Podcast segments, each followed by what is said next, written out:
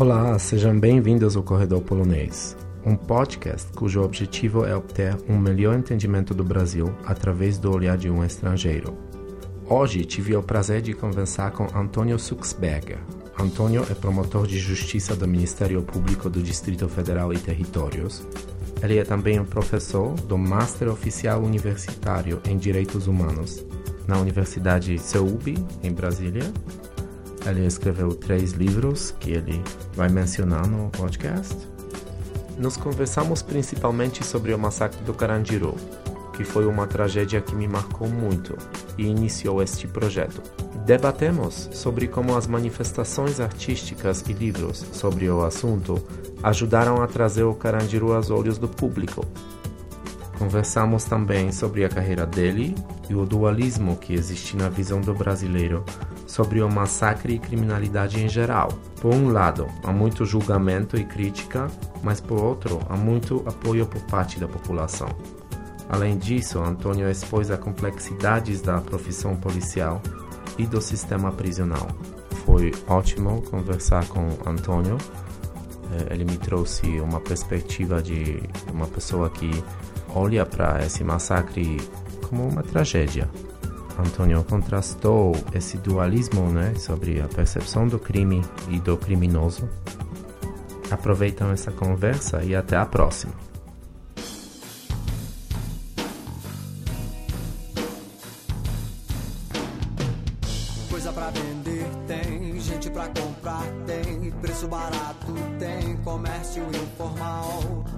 Preconceito tem, tem violência tem, criminalidade tem, mas tudo é tão normal. Aqui não há emprego e ninguém trabalha, os homens tomam tudo e chama de pirata. Antônio, seja bem-vindo no podcast. Obrigado, Cameron. Um, você pode falar um pouco sobre sua carreira? Bom, eu sou formado em Direito, né? Eu, eu me formei em Direito no ano de... longínquo ano de 1999. Depois eu fiz mestrado e isso tudo na mesma instituição, foi na Universidade de Brasília. Meu mestrado foi entre 2003 e 2005. Nos anos de 2007 e 2009, eu fui fazer um programa de doutorado na Espanha, um programa em Direitos Humanos e Desenvolvimento na Universidade Pablo de Olavide. É, paralela a essa atividade acadêmica, digamos assim, eu, eu ocupei, exerci uma série de cargos públicos no Distrito Federal, cheguei a atuar como advogado, depois eu fui analista processual, tanto do Ministério Público da União como no Tribunal de Justiça do Distrito Federal, fui defensor público da União, fui defensor público no Distrito Federal, cheguei a ocupar o cargo de promotor de justiça na Bahia também, mas finalmente, em 2003, eu ingressei na carreira do Ministério Público do Distrito Federal, trabalho como promotor de justiça e lá estou desde então. Atualmente, eu sou membro auxiliar do Conselho Nacional do Ministério Público. O Conselho Nacional ele tem uma comissão específica que trata de três temáticas: sistema prisional, controle externo da atividade policial e segurança pública.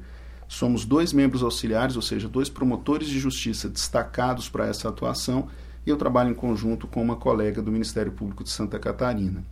Eu sou professor universitário também, né, então eu, eu exercito a docência em cursos de pós-graduação, mas de modo mais específico no programa de mestrado e doutorado do Centro Universitário de Brasília, o Uniceub. Os temas de minha predileção são, são temáticas de direitos humanos, sistema de justiça criminal, uma aproximação mais devida com os pontos de direito processual penal a reflexão sobre a política criminal do Estado, como se exterioriza essa atuação da intervenção penal, geralmente são os meus temas de preferência, é, com uma predileção por uma abordagem própria de políticas públicas. Então, eu sempre circulo por esses temas, trabalhando com essas perspectivas, ainda que em diversas, é, diversos âmbitos, né, como do próprio Ministério Público ou mesmo no exercício da docência.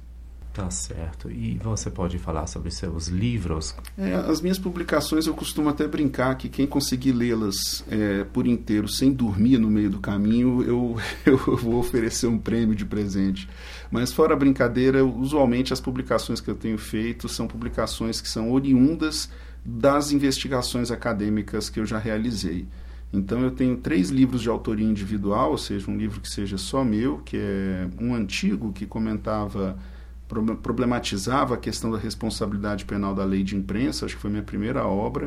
Essa obra perdeu lugar porque, graças, né, ainda bem que a jurisprudência brasileira superou a lei de imprensa, que era uma lei muito antiga, editada ainda no período de exceção no Brasil. Depois, a minha dissertação de mestrado se tornou um livro chamado Legitimidade da Intervenção Penal. E, por fim, a minha tese de doutorado se transformou em outro livro igualmente, chamado Ministério Público e Política Criminal, em que eu trabalho lá algumas temáticas de, de política criminal, segurança pública, ocupado das funções do Ministério Público. Ultimamente, eu tenho participado de uma série de obras e coletâneas com artigos, com capítulos de livros, investigações e também tenho centrado essa produção na, na, na escrita de artigos para periódicos acadêmicos. Então, essa mais ou menos é a minha preocupação. Há também algumas publicações de cunho institucional que eu participo, como cartilhas, manuais, é, materiais de apoio para atuação dentro do Ministério Público. Mas geralmente é uma produção técnica, essa produção especializada mesmo. Qual é o seu interesse no massacre do Carandiru? Acho que o massacre do Carandiru ele tem uma, uma questão simbólica muito forte para a compreensão de um dos mais graves problemas que o Brasil enfrenta, que é a questão carcerária. Nós estamos nos referindo a um episódio seríssimo, né, tanto do ponto de vista do debate sobre o papel do Estado, mas igualmente sobre a compreensão do fenômeno da violência como um todo, que já datam aí 26 anos, e que ele tem um caráter muito simbólico porque ele trata de uma situação que eu, eu destacaria três pontos. O primeiro ponto, um espaço de regulação pelo Estado que paradoxalmente o Estado perdeu. Ou seja, o Carandiru era um complexo penitenciário, um complexo prisional, em que o próprio Estado tinha perdido seu espaço ou seu campo de exercício de autoridade. Né? Então você tinha celas, você tinha corredores cujos donos não era exatamente o Estado. O segundo ponto que eu destacaria é o fato de que ele marca uma atuação extremamente violenta, desarrazoada e brutal do Estado. E isso trouxe, em certa medida, comoção popular marcada, seja por parcela de indignação, mas, e aqui me parece o ponto mais brutal, de apoio ao que aconteceu. Não foram poucos os setores da, da comunidade, de uma maneira geral, que aplaudiram aquela situação brutal com a morte de dezenas de pessoas em situação absolutamente injustificável, tal como foi o ingresso do Carandiru. Ou seja, os erros que aconteceram nesse episódio se, se projetam para uma dimensão de aprovação não consistente no fato do reconhecimento de uma situação de emergência, mas sim pelo fato de se acreditar de maneira absurda que ao fenômeno criminoso poderia o Estado responder de maneira brutal e violenta. E o terceiro ponto que eu destacaria aqui do episódio do Carandiru, que também me é um, um, um objeto de preocupação, é o fato de que, simbolicamente, a visibilidade do episódio ela permite a centralidade de duas questões minimamente é, presentes ali. A primeira é a própria maneira pela qual isso foi absorvido e tratado ao longo dos anos pela, pela percepção geral. É um episódio que não tivesse ele uma projeção relevante como manifestação cultural brasileira, e eu me refiro aqui ao livro do, do médico Drauzio Varela e posteriormente ao filme, né, que, que teve grande êxito de popularidade, talvez nós não estivéssemos falando sobre esse episódio até hoje. E como é importante falar desse episódio, como é importante não esquecer para que isso jamais então se repita. É, o Brasil experimenta um período bastante é, complicado de, de discussão, de, digamos assim, afloramento de algumas pretensões ou manifestações que talvez não sejam exatamente aquelas é, em convergência com o direito com uma preocupação humanitária que deveria orientar o Estado brasileiro eu me refiro especificamente ao próprio momento de pré-campanha presidencial, em que, por exemplo, dois, dois três candidatos, pré-candidatos a presidente da República, se manifestam a respeito do episódio como se fosse uma coisa né, bonita, como se fosse um episódio interessante da história recente brasileira. E como é importante que manifestações como essa deixem à tona e permitam a visibilidade dessa temática que sempre foi marcada pela invisibilidade, ou seja, uhum. a questão prisional brasileira sempre foi um, foi um quadro gravíssimo e, paradoxalmente, sempre deixado de lado. Nós não nos ocupamos, nós não damos sequer visibilidade para aquelas pessoas que são selecionadas e hoje estão cumprindo pena ou respondendo a algum tipo de sanção imposta pelo Estado. O que você pensou sobre o massacre? Deixa eu tentar situar aqui temporalmente. Né? Eu hoje, Camilo, tenho 41 anos de idade. Eu nasci em 1977. Em 1992, eu tinha 15 anos e era um estudante do então segundo grau, hoje o ensino médio. Né? Eu me recordo que eu estava no primeiro ano do, do então segundo grau, que seria o equivalente aí ao ensino médio hoje.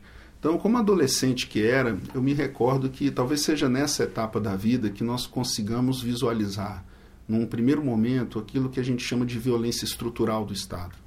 Né? Ou seja, a situação em que você consegue visualizar que a violência é um fenômeno extremamente complexo e não se limita apenas àquela manifestação é, subjetiva, o soco, o pontapé, o chute, a facada e o tiro.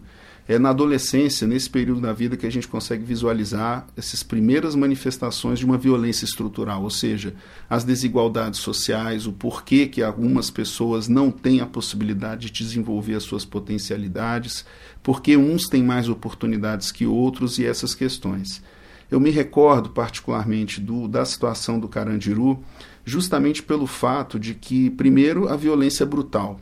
É, a imagem é muito marcante na minha cabeça quando as revistas, os semanários né, brasileiros, revistas semanais, e eu, me, eu falo ainda de um período anterior à internet, né? Então as revistas semanais eram muito relevantes no que diz respeito a construir a imagem, o pensamento e a reflexão sobre a notícia, e igualmente as manifestações das autoridades seguidamente ao que aconteceu eu me recordo de ter é, é, é, seguido e acompanhado com espanto o fato de que ninguém sabia dizer de imediato quantas pessoas foram mortas naquele ingresso policial dentro do estabelecimento. A cada notícia que aparecia, você tinha uma profusão de informações que eram conflitantes entre si. E, paralelamente a isso, havia uma narrativa, que era uma narrativa que tinha pouco espaço na mídia, que eram dos familiares dos presos que lá se encontravam. Então era muito interessante como é que na divulgação e na presença do episódio, num primeiro momento, havia uma dissonância, um ruído muito grande entre as informações. O Estado, de uma maneira geral, com informações lacônicas sobre o episódio, dizendo houve uma rebelião, os policiais foram obrigados a ingressar ali dentro, dentro, seguimos os protocolos usuais de ingresso em situações emergenciais, essa era a fala do Estado e de outra parte, é, uma cada vez mais crescente manifestação é, e surgimento de informações que eram aterrorizantes, eram chocantes. Número de mortos, o perfil dos presos que foram mortos, a maneira como eles morreram, ou seja, é, muitos deles metralhados, muito de, muitos deles receberam tiros em situações que o próprio corpo do falecido dava a entender que se encontravam numa situação de acuamento, ou seja, o sujeito estava já acuado e rendido. É, eu me recordo dos, das violências perpetradas pelos cães que ingressaram com os policiais. Então, se eu tivesse que voltar no tempo e me lembrar dessa narrativa, eu acho que eu destacaria esses dois pontos. O fato de que as informações começaram a surgir a partir de uma narrativa paralela, porque não se tinha informação de imediato, as imagens brutais que foram divulgadas então, e aquilo que eu retorno aqui a dizer, que eu acho que é o que mais me chocava, a, a fala de aprovação, a fala de aceitação a leniência com a violência estatal como se ela fosse justificável por se tratar de pessoas que se encontravam presos. Ou seja, se é bandido, bandido bom é o bandido morto. Aquela a cantilena, a repetição dessa, dessa, dessa frase que, que nada mais é do que uma chaga no enfrentamento da, da, da, das temáticas de direitos humanos ou de construção da dignidade. Então, eu ali adolescente, 15 anos de idade, sem lá muita percepção madura do que acontecia em volta, é, me vi chocado em relação a essa percepção de que o que acontecia ali na minha frente é hoje, que é uma, era uma coisa que hoje eu tenho capacidade de nominar, ou seja, uma manifestação de, de, de, de clara violência brutal subjetiva, mas que só é explicada a partir de um quadro de violência estrutural. Então, uhum. hoje, com esse com essa sofisticação de narrativa que eu trago para você aqui, é, é, eu vi aquela situação e, apesar de não saber nominá-la, talvez me tenha doído perceber, numa das primeiras vezes, o início da década de 90 no Brasil, preciso dizer isso, ele é marcado por uma série de situações que ensejaram enfrentamento ou visibilidade das questões de direitos humanos. E vários episódios com marca violenta. Eu destacaria aqui, paralelo ao massacre do Carandiru, é, o igualmente chamado massacre de Eldorado dos Carajás, em que igualmente você tinha imagens, você tinha situações que eram brutais, ou mesmo a morte de Chico Mendes, que era um ambientalista, que igualmente teve uma projeção internacional sobre essa situação de violência no Brasil, enfim. Eu ali, adolescente, me via sendo, digamos assim, estapeado, né, recebendo um tapa no rosto dessas situações que me faziam refletir sobre a realidade brasileira esse apoio do, do massacre né, que você mencionou, você encontra esse apoio em todos os níveis da sociedade? Eu acredito que sim. Eu não acho que haja um recorte de conflituosidade entre classes aqui, por assim dizer, quando se fala do, do, do Carandiru. Você percebe falas de aceitação ou de, vou chamar dessa expressão, normalização do que aconteceu, ou seja, a pessoa não, não, não reputa que aquilo seja um desvio maior da atuação do Estado de uma maneira geral do problema. Acha que aquilo ali seja algo natural ou mesmo inescapável diante do contexto prisional. E isso acontece desde as camadas mais simples, humildes ou excluídas da população, até na fala dos mais abastados. Então, digamos que essa, essa naturalização da violência ela está presente num recorte que é transversal. Ele não é uma, uma, um privilégio ou um ponto específico de determinada classe, ao contrário. Mesmo aqueles que estão mais sujeitos a esse tipo de re resposta estrutural do Estado são igualmente aqueles que eventualmente legitimam as respostas que sejam violentas e inaceitáveis.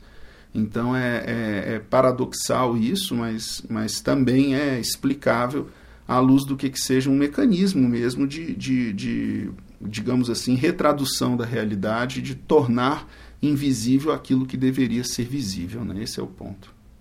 O governador do São Paulo naquela época, Antônio Fleury Filho, comentou sobre o massacre.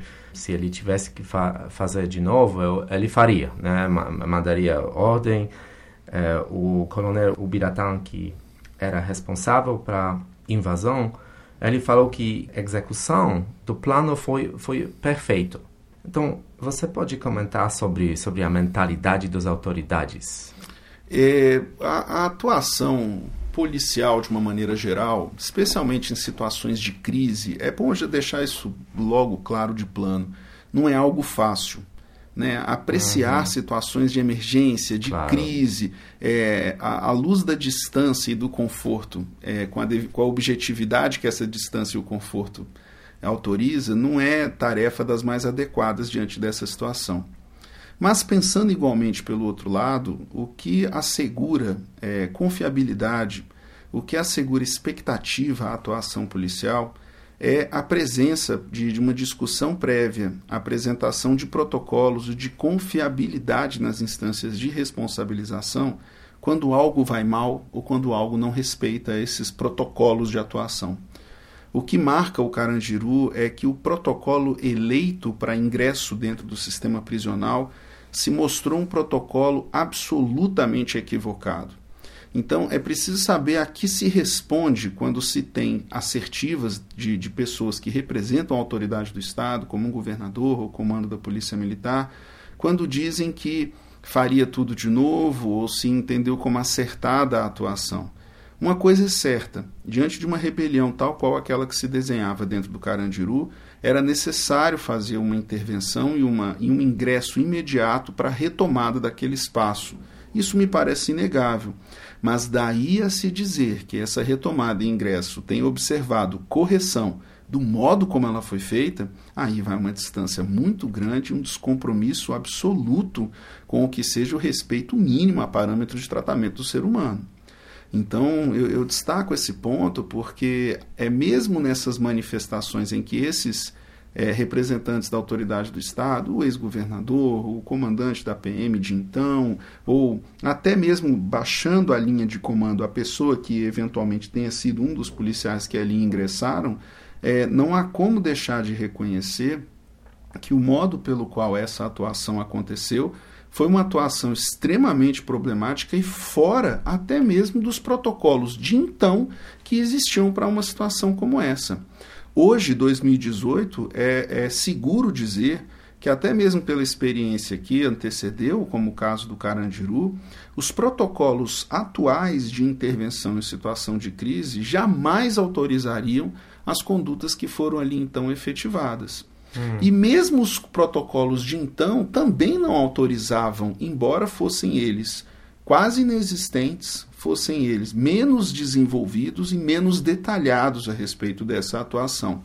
O que eu quero dizer, Câmbio, é que há efetivamente uma expertise, há um conhecimento sobre o modo pelo qual se faz intervenção em quadros de crise. E sob qualquer perspectiva, a intervenção que aconteceu nesse episódio, ela é reprovável. Agora, é, veja que isso conduz a um problema que é igualmente complexo e de difícil resposta que é a subsequente responsabilização pelos erros que então aconteceram. A, as cadeias de comando e o modo pelo qual essas atuações acontecem são observam é, um quadro de complexidade que só serve para ser ainda mais complicado quando isso se retraduz, por exemplo, numa eventual imputação criminal. Quando você diz o governador, ou então o comandante da polícia militar, ou então aquele comandante da operação cometeu crime consistente nessa, nessa, nessa, nessa, nessa conduta. Ou seja, é a retradução disso para a linguagem, para uma, uma situação jurídica de responder a um processo criminal, ou seja, em qualquer outra instância para isso, é mesmo um processo complexo. Mas é absolutamente inaceitável que se ecoe ou se reproduza a assertiva de que aquela operação é, se tenha apresentado de modo justificado ou, muito pior, de maneira correta, ou seja, a ponto de dizer que eu faria tudo igual, tal qual aconteceu antes. Não é possível que se afirme isso sem o um mínimo de reprovação é, a respeito da seriedade dessa frase. A estrutura do PMs, principalmente Rota, que foi responsável uh, pela maioria das, das mortes lá, Uh, você pode comentar sobre a estrutura deles e também sobre a relação de responsabilidade individual, né? porque isso parece que foi também difícil. Perfeito. É, é, é realmente a, a, situação é bastante complicada. O ingresso do Carandiru, é, segundo consta, né, como documentado, como mencionado de uma maneira geral, se deu sob comando e, e cadeia de comando é, das forças de atuação de choque da Polícia Militar do Estado de São Paulo. É, hoje, hoje, 2018, uma situação e operação como essa não ficaria a cargo de uma força de choque de atuação de policiamento militar. Hoje ela ficaria a cargo de grupos específicos de intervenção em situação de crise prisional. Uhum. Isso já representa um grande avanço, porque, como eu falei, há uma expertise, há um, há um conhecimento, há um como fazer em situações como essa. Já se mostra um equívoco brutal aí a utilização dessa estrutura de então, embora também sejamos justos, né? Não adianta eu olhar a história pelo retrovisor e começar uhum. a julgar o que aconteceu à luz de hoje. Claro. Talvez na época não houvesse a, uhum. a sofisticação dos grupos de intervenção em situação prisional, mas eu volto a repetir, nada se justifica da maneira pela qual esses, esses grupos de policiais ingressaram dentro do estabelecimento prisional, porque eles não ingressaram para poder intervir, contingenciar e reprimir a rebelião. Não foi, esse o, não foi esse o raciocínio da operação que foi ali empreendida. O raciocínio foi outro. Foi ingresso com violência maciça que ainda se escalonou no curso do ingresso no estabelecimento prisional. Ou seja, eles já ingressaram impondo um tipo de violência escorchante, brutal, e que só se escalona na sequência que esse ingresso foi se materializando. Há relatos, e isso é, foi amplamente divulgado, dada a publicidade dos processos a que responderam os oficiais militares de então, de que, para além da violência implementada por ocasião do ingresso no estabelecimento prisional, houve situação de manifestação violenta quando já se encontravam dominados aqueles presos ditos em rebelião. Né? Então, é, são protocolos e são situações que são frutos não só do equívoco na escolha e no comando de tal como se realiza a operação, mas igualmente até mesmo da eleição da força responsável por fazê-lo. Então, quando você me pergunta, poxa, é, os batalhões ou as forças de choque tático da Polícia Militar tiveram que ingressar para reprimir uma rebelião. É, nesse nascedouro já existe uma falha mas é evidente, no, no, período de então sequer havia a menção a existência desses grupos específicos de repressão às situações de rebelião, de crise dentro do sistema prisional. É, mas mesmo assim, eu volto a repetir, o escalonamento da violência por ocasião da operação, é, a falta de moderação na eleição dos instrumentos que foram utilizados para contingenciamento e domínio do perímetro do estabelecimento prisional são mesmo indicativos de que, que o Carandiru é mesmo uma mancha na, na história do sistema prisional brasileiro, que já não é uma história bonita. Né? Então é uma história muito ruim e grave, mas o Carandiru eu indicaria como um pico no que seja o inaceitável no tratamento da questão humana, ainda que num contexto prisional. E a estrutura deles? Parecia mais como, como militares ou estrutura do, dos PMs? A polícia militar, de uma maneira geral, ela, ela tinha um desenho que, que foi, tem sido objeto de críticas, tem sido objeto de reflexão, e essas, essas reflexões e críticas se acentuaram com a Constituição de 1988, né? quando a Constituição vai lá e estabelece uma modelagem mais detalhada das forças de segurança pública e, igualmente, delineiam um papel mais claro de funções típicas, de funções atípicas a essas forças a, a, militarização dessas forças ela sempre ela tem sido um problema ao longo dos anos objeto de discussão tanto assim que há propostas de emenda constitucional tramitando no Congresso Nacional isso é, isso volta sempre à tona a cada debate eleitoral sobre as propostas de desmilitarização dessas forças. Eu dou um exemplo ah, de quatro anos atrás, para não falar que eu esteja mencionando os candidatos atuais. Mas era muito curioso, Camilo, que há quatro anos atrás, todos os candidatos a presidente da República, todos, não, pera, deixa eu ser justo, os quatro principais candidatos a presidente da República com maior perspectiva de votação, todos eles eram convergentes, todos eles tinham essa, esse ponto de identidade no sentido de se apresentarem com uma pauta única para a reforma das polícias dos estados ou uma reforma do modelo policial brasileiro para a adoção do que fosse um policiamento de ciclo completo, ou seja, e isso passava pela discussão da desmilitarização. São duas coisas diferentes cuja complexidade não sei se vale a pena tratar aqui, mas eu, eu, eu queria só dar esse exemplo porque olha que coisa interessante: os quatro presidenciáveis de então concordavam sobre esse aspecto e passados quatro anos nada foi feito. Uhum. A discussão já existia no início da década de 90. E essa marca da militarização da polícia militar, ela talvez tenha contribuído pra, para esse quadro de então de legitimação do uso da força.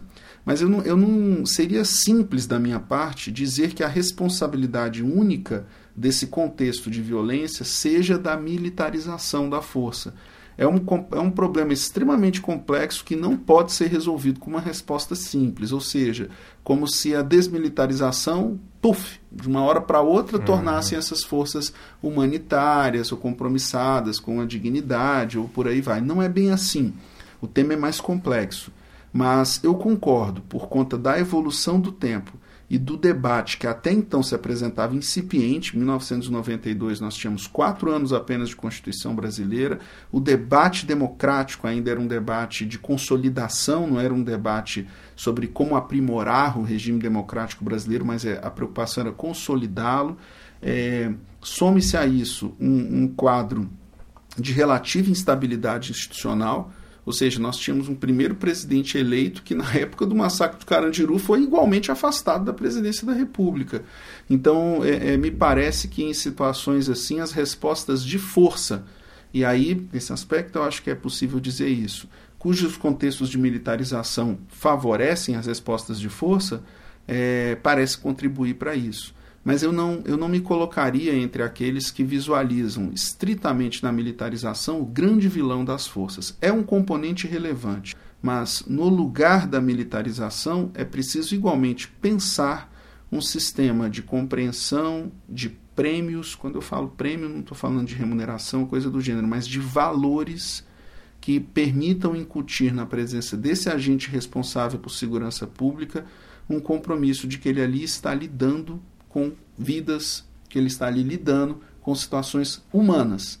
E não uhum. como se ele estivesse num contexto beligerante, de guerra contra o crime, como se o delinquente fosse o meu inimigo e a minha lógica fosse a lógica da eliminação. Esse raciocínio ele não tem lugar em nenhum país desenvolvido do mundo.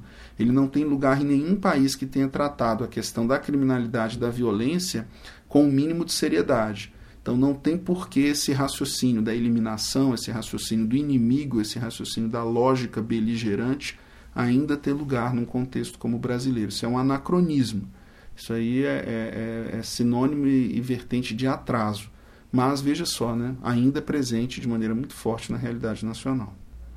Como você acha livro do, do Drauzio Varela, né, e, mas também outros livros sobre Carandiru e, e o filme ajudaram o público a entender? Eu, eu, eu destacaria, Camilo, além dos livros e do filme, tem uma música também que é sensacional, chama-se Diário de um Detento, uhum. dos Racionais MC. Aquela música ela é um, um soco no estômago, assim, ela é uma, uma maneira igualmente de provocar reflexão. Eu me recordo que quando da, da divulgação dessa música, que eu acho que foi a música que catapultou a carreira desse grupo de rap, né, do, dos Racionais MCs, é, ela trouxe uma reflexão muito curiosa, porque talvez tenha sido uma manifestação que tomou de surpresa os críticos da crítica. Deixa eu ver se eu me explico.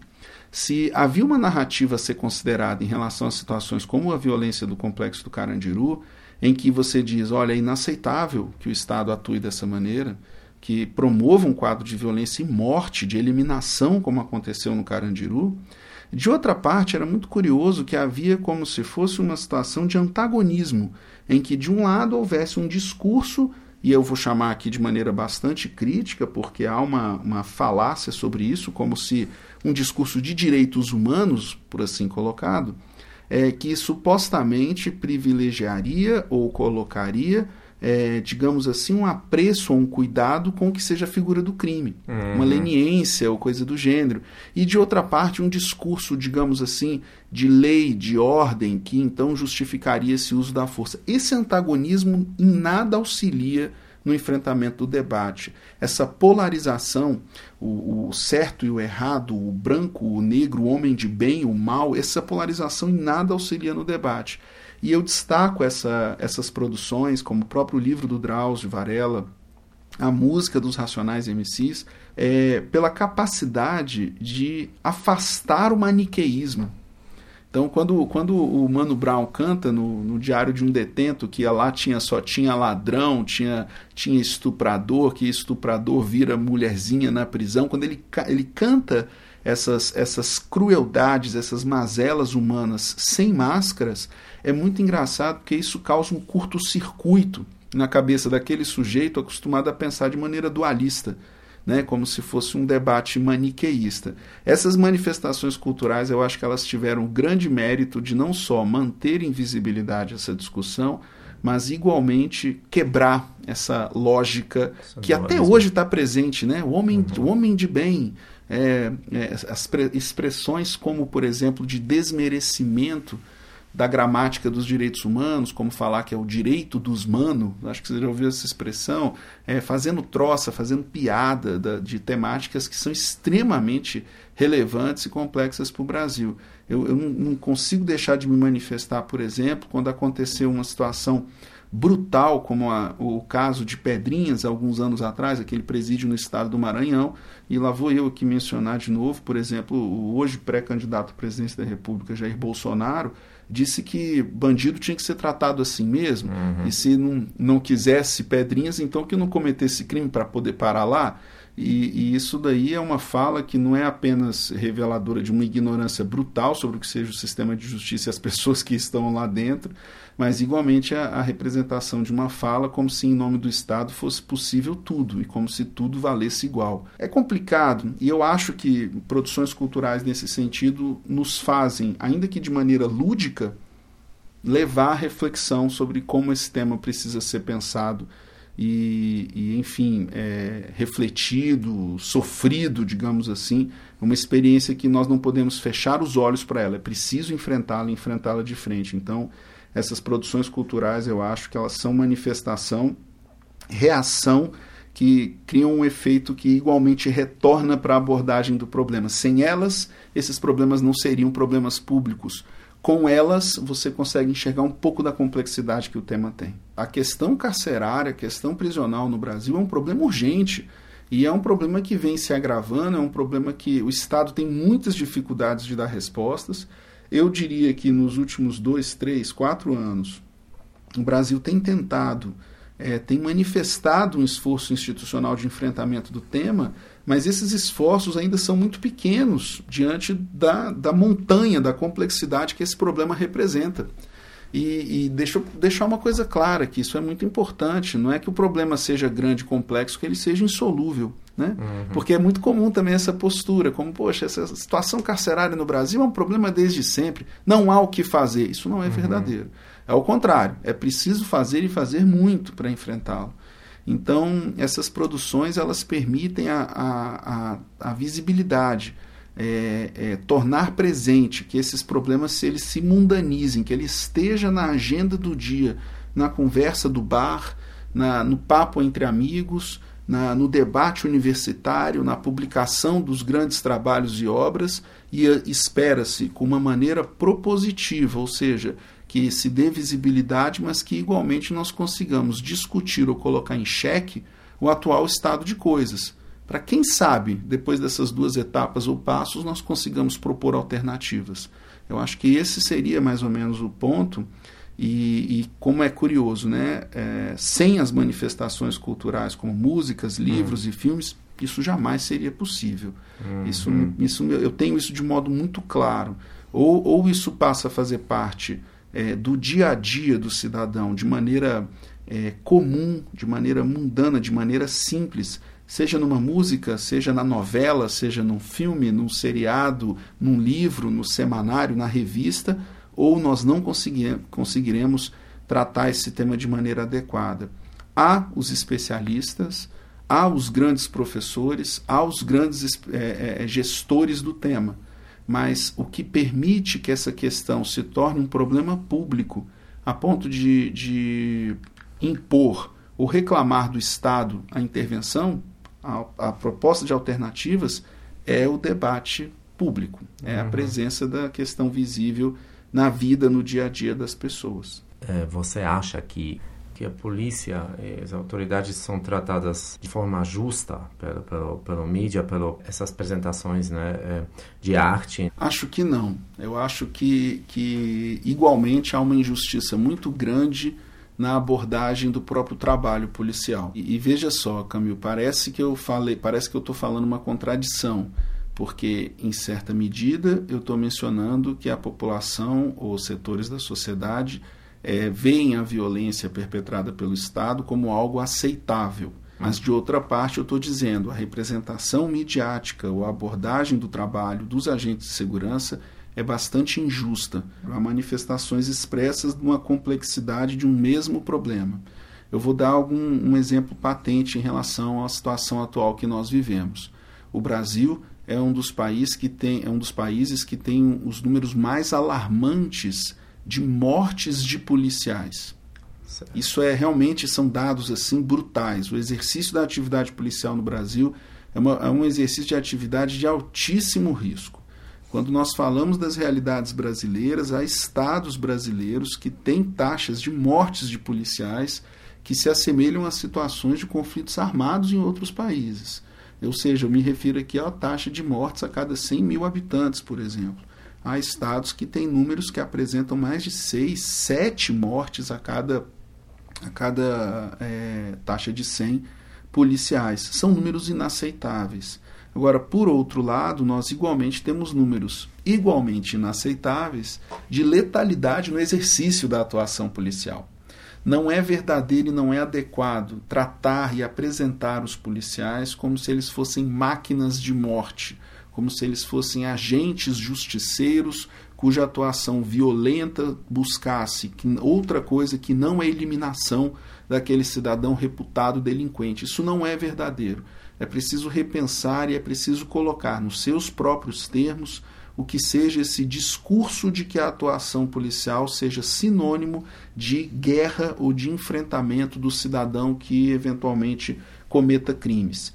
Mas, igualmente, também é necessário visibilizar ou tornar presente o fato de que há uma crise de, do exercício de autoridade no Brasil. Então, assim, é, se reputa como muito violenta a polícia, mas é muito curioso como é, pequenas posturas do cidadão hoje é, se mostrem, por exemplo, como aceitáveis diante de uma suposta deslegitimação da autoridade do Estado. Eu vou dar um exemplo que está presente no dia a dia nosso. Uhum. Eu me recordo coisa de umas semanas atrás nas redes sociais, e olha só como é que a, as redes sociais não só deram espaço aos idiotas, como uma frase do Humberto Eco, mas igualmente atuam como uma caixa de ressonância de um pretenso debate público. Mas eu me recordo que um determinado perfil de rede social que se ocupava exclusivamente de avisar previamente a motoristas que bebessem bebida alcoólica, uhum. onde havia blitz ou algum tipo de risco que a pessoa fosse parada pela polícia e eventualmente respondesse por dirigir embriagado. E aí eu me recordo que esse perfil é, de rede social estava lá criticando o fato de que determinados criminosos não, criminosos não recebiam resposta adequada quando praticassem crimes. Uhum. E aí eu me pergunto, mas espera aí, é, não é o mesmo perfil de rede social que está pregando essa falta de adesão ao que seja uma ordem jurídica justa ou coisa do gênero? Nós não enxergamos isso. Então, é, é curioso que o discurso de recrudescimento da atividade do Estado no enfrentamento ao crime ela seja acompanhada, por exemplo, de uma autoleniência em relação aos nossos pequenos desvios, a sonegação do imposto, a, a, o carro que se encontra irregular, o dirigir embriagado. E isso tudo faz parte de um mesmo fenômeno, que é a falta de adesão ao que seja um sentimento coletivo de respeito à autoridade. Então, é, é, são, são fenômenos que estão intrinsecamente vinculados. Quando, por exemplo, um policial militar está na rua e ele se dirige ao condutor do veículo e fala: e aí, o seu carro está estacionado de maneira indevida, é a, é a mesma autoridade estatal que, no exercício de uma situação de crise e risco, ingressa e muitas vezes com uma arma, empunhando a arma, e diz: pare de correr agora que eu estou mandando que você pare. E o sujeito segue correndo e espera, de maneira absurda, que o Estado não vá se valer de força para tanto. Né? Então, são situações de conflituosidade que, em, em última análise, é, evidenciam uma crise do exercício de autoridade do Estado. Agora, a autoridade é importante, ela, ela é um tema que sempre caminha para e passo com o que seja o legítimo. Né? Há muitas comunidades, há muitos centros populares no Brasil afora em que o Estado é tão ausente, tão ausente, que na cabeça de uma criança que ali cresce, muitas vezes o Estado é o vilão. E o delinquente talvez seja a sua figura de porto seguro, entendeu? Então, quadros como esses são realmente quadros de enfrentamento brutal e não será a resposta do Estado na sua feição de justiça criminal que vai mudar essa realidade. O que muda uma realidade como essa é a presença do Estado como um todo, com saneamento básico, políticas de inclusão social e por aí vai. Não quero dizer com isso que o fenômeno seja, que o crime seja sinônimo ou manifestação exclusiva de quadros de exclusão social. Essa frase, embora seja parcialmente verdadeira, ela também não justifica e explica toda a situação do fenômeno criminoso. Mas ela toca esse ponto que você colocou de modo muito claro, que é a percepção social do que seja o exercício da autoridade do policial como autoridade de Estado. De nada adianta eu reclamar depois da violência desse policial se no exercício das pequenas ordens eu não tenho adesão a elas. Esse escalonamento da manifestação deslegitimada da força do Estado, ele é, um, ele é uma manifestação que encontra ponto desde a pequena do pequeno desvio que acontece ali na rua ao nosso lado até um contexto tão brutal e grave como o ingresso no estabelecimento prisional, em que há uma rebelião, que eles tomam determinado parcela, bloco, prédio dentro do, do estabelecimento prisional. Então o tema é bem complexo mesmo. Você mencionou no começo que agora um, não seria possível fazer a intervenção do, do, do, policial porque agora tem grupos específicos grupos de intervenção. Isso foi a consequência do Carandiru? Eu, eu não diria que, que, que a criação desses grupos tenha sido uma consequência direta, imediata, uhum. mas seguramente é reflexo desses problemas vivenciados pelo Estado brasileiro na, na, na repressão, no enfrentamento de quadros de rebelião carcerária. E, e é um, um fenômeno ainda em andamento a gente está falando de uma política penal do Estado. A política penal do Estado ele é um tema ainda incipiente. Vou dar um exemplo. É, quais são os parâmetros que temos de formação, por exemplo, dos profissionais que trabalham como agentes ou técnicos penitenciários, os popularmente chamados carcereiros. Essa expressão acho que é ruim, mas é, ela é compreensível. Qual é o perfil de atuação deles? Ou então eu vou fazer uma pergunta mais simples. Dentro de um estabelecimento prisional, se eu perguntasse ali na rua como é que a pessoa deve se dirigir ao preso, eu perguntaria como é que você se dirigiria ao preso? Pelo nome? Pelo número? Ou você chamaria ele de preso? Então, é, parece uma bobagem o que eu estou falando, mas se, se por um momento fosse possível que alguém se colocasse no lugar desse preso, a gente ia perceber que o preso no Brasil ele, ele tem que ter um. ele passa por um processo que é extremamente complicado, chamado ressocialização ele passa por um processo extremamente complicado, que é o de pagar, digamos assim, pelo mal que ele cometeu quando, quando realizou a conduta criminosa. Mas é muito curioso que nesse espaço, que deveria ser um espaço de reabilitação, que é o presídio, muitas vezes nós temos a implementação de uma política de pessoal, de gestão, de desumanização daquele que lá se encontra. Então, são pequenos detalhes que criam esse quadro de vou usar uma comparação aqui, de panela de pressão, que é um estabelecimento prisional. Se o preso não se sente tratado com respeito, se o preso não se sente tratado com um mínimo de dignidade, é, é, isso, isso não deve ser combatido com a violência que eventualmente afaste as facções. É o contrário. É o que dá aso para que facções atuem. É o que dá aso para que os presos ou as pessoas que ali se encontram se auto-organizem de maneira muitas vezes contrária ao direito, para que se encontre ali um espaço de acolhimento ou de colocação. Então, é, é, não é uma lógica de quanto, quanto mais, mais. É uma lógica de quanto menos Estado, mais organizações ou atuações informais que vão acabar fomentando um contexto de mais violência. Que eu acho que é um dos grandes problemas hoje dos presídios, né, que são as facções criminosas que tomaram conta desses estabelecimentos. Então, é, é uma lógica complicada, mas que a que se resolve ou a que se responde não é com mais violência, mas é com protocolos de compreensão de que aquelas pessoas que se encontram sob custódia estatal se encontram sob custódia estatal, num espaço regulado pelo Estado. Então tem que ser mais Estado para menos presença de respostas informais e violentas. Qual tipo de conversas você quer ter sobre Carandiru? E qual tipo uh, de conversas uh, você acha pessoas têm que ter? Eu acho, eu acho que o, a manifestação do Carandiru hoje ela precisa ser compreendida sobre aquilo que se espera do próprio Estado e como é que isso deva impactar e refletir na maneira pela qual depois julgo e reputo como se deu a realidade do Estado. A, a, o massacre do Carandiru ele deveria ser uma chaga aberta em todo e qualquer debate político que tivéssemos no Brasil. Ele não deveria ter sido é, é, laçado, largado lá atrás. Tipo coisa do passado. Ou, ou como se fosse hoje uma coisa a ser tratada apenas no sistema de justiça. Então, que o comandante tal da Polícia Militar responda ao seu processo crime porque agora está nas mãos da justiça. Não é isso. O debate é muito mais sério, ele precisa realmente estar, estar presente no debate público. Então, é, essa, esse, esse afastar-se do problema, como se as chagas devessem ser esquecidas, é a solução mais equivocada que a gente pode ter para esse problema. É o contrário, é, é rememorar para que isso não mais se repita.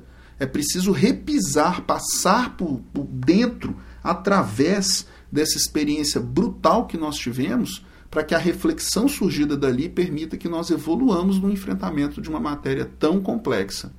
É, é, me preocupa que situações como o Carandiru, e nesse aspecto o Carandiru seria excepcional, pelas razões que a gente já conversou, pelo livro, pela música, pelo filme, enfim, ainda esteja na ordem do dia dos debates. Quando se fala em Carandiru, 26 anos, as pessoas ainda sabem do que estamos falando. Mas, de uma maneira geral, temáticas como essa são temáticas que nós simplesmente contornamos. Nós passamos ao lado. Fosse uma pedra na rua, eu ia passar para o outro lado da rua, continuar andando e avançar. Negativo. Eu preciso realmente enfrentar de frente, trazer o debate, tornar esse debate um debate público, para que a partir disso nós tenhamos a perfeita conscientização da gravidade, da urgência que é a questão carcerária e a questão da, do, do enfrentamento da violência como um todo no Brasil. Fechar os olhos é a pior solução possível. Acho que por minha parte é tudo. Muito obrigado pela participação. Eu que agradeço, Câmbio, e, e parabenizo aí o podcast por, por abrir espaço para um debate tão relevante. Assim, eu acho que o podcast é mesmo uma das manifestações mais recentes, novas de diálogo público e é muito bom, para além do que seja o estritamente lúdico, a piada, a brincadeira, que nós tenhamos igualmente espaços de reflexão sérios, assim. E, esse e o espaço do seu podcast em, em particular, acho que cumpre muito bem essa função quando traz temas tão sensíveis à tona como esse tema do Carandiru. Coisa para vender tem, gente para comprar tem, preço barato tem, comércio informal tem preconceito, tem, tem violência, tem, criminalidade, tem, mas tudo é tão normal. Aqui não há emprego trabalha.